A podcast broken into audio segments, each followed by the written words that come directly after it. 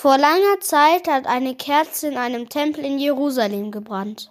Um es genau zu sagen, vor über 2200 Jahren. Diese Kerze haben Jüdinnen und Juden angezündet, um ihren Sieg zu feiern. Sie haben sich ihren Tempel zurückerobert. Diese Kerze wurde mit Öl angezündet. Und eigentlich hätte das Öl nur für einen Tag gereicht. Wie durch ein Wunder hat die Kerze aber acht Tage lang gebrannt. Deswegen feiern Jüdinnen und Juden auch heute noch ganze acht Tage lang Chanukka. Dieses Jahr findet das jüdische Lichterfest vom 10. bis zum 18. Dezember statt. Aber was hat es mit dem Fest auf sich? Kersten Bauch arbeitet im Jüdischen Museum in München. Sie hat erklärt, wie genau so ein Chanukka-Fest aussieht. Ganz wichtig äh, an Chanukka sind wirklich die Kerzen.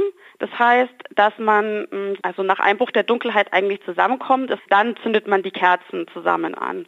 Und es ist eben so, dass man jeden Tag eine Kerze mehr anzündet, sodass eben ähm, dann am letzten Tag von Hanukkah acht Kerzen brennen. Wie bei jedem großen Fest spielt auch Essen an Hanukkah eine große Rolle.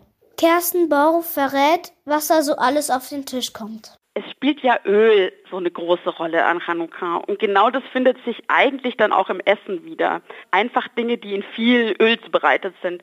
Das können zum Beispiel ähm, Sufganiot sein. Ähm, ich würde das jetzt einfach mal als Krapfen äh, bezeichnen ähm, also was Süßes sozusagen. Es können aber auch Latkes sein, das sind ähm, Kartoffelpuffer oder Kartoffelreibekuchen, je nachdem, welchen Namen man so dafür hat. Da läuft einem ja wirklich das Wasser im Mund zusammen. Aber nach so viel Essen brauchen die Menschen auch mal eine Pause. Und dafür eignet sich doch nichts besser als ein gutes Spiel. Aber nicht irgendein Spiel. Was auch sehr typisch für Hanukkah ist, ähm, ist der sogenannte Dreidel. Also der Dreidel ist eigentlich wie so ein Kreisel, aber man darf sich den nicht so rund vorstellen, sondern der hat so vier Seiten. Das heißt, wenn man den dreht, bleibt er auf jeden Fall auf einer Seite liegen. Und auf jeder Seite ist ein hebräischer Buchstabe drauf, der dann auch im Spiel eine bestimmte Bedeutung hat. Also ob man zum Beispiel was gewinnt oder ob man nichts gewinnt. Und dann hat man sozusagen so einen Spieleinsatz. Also das könnte eine Schokolade sein oder Münzen. Ähm, genau, und das ist dann sozusagen der Einsatz, um den spielt man dann mit dem Dreidel. Wenn ich so darüber nachdenke, sind sich Weihnachten und Chanukka eigentlich ziemlich ähnlich.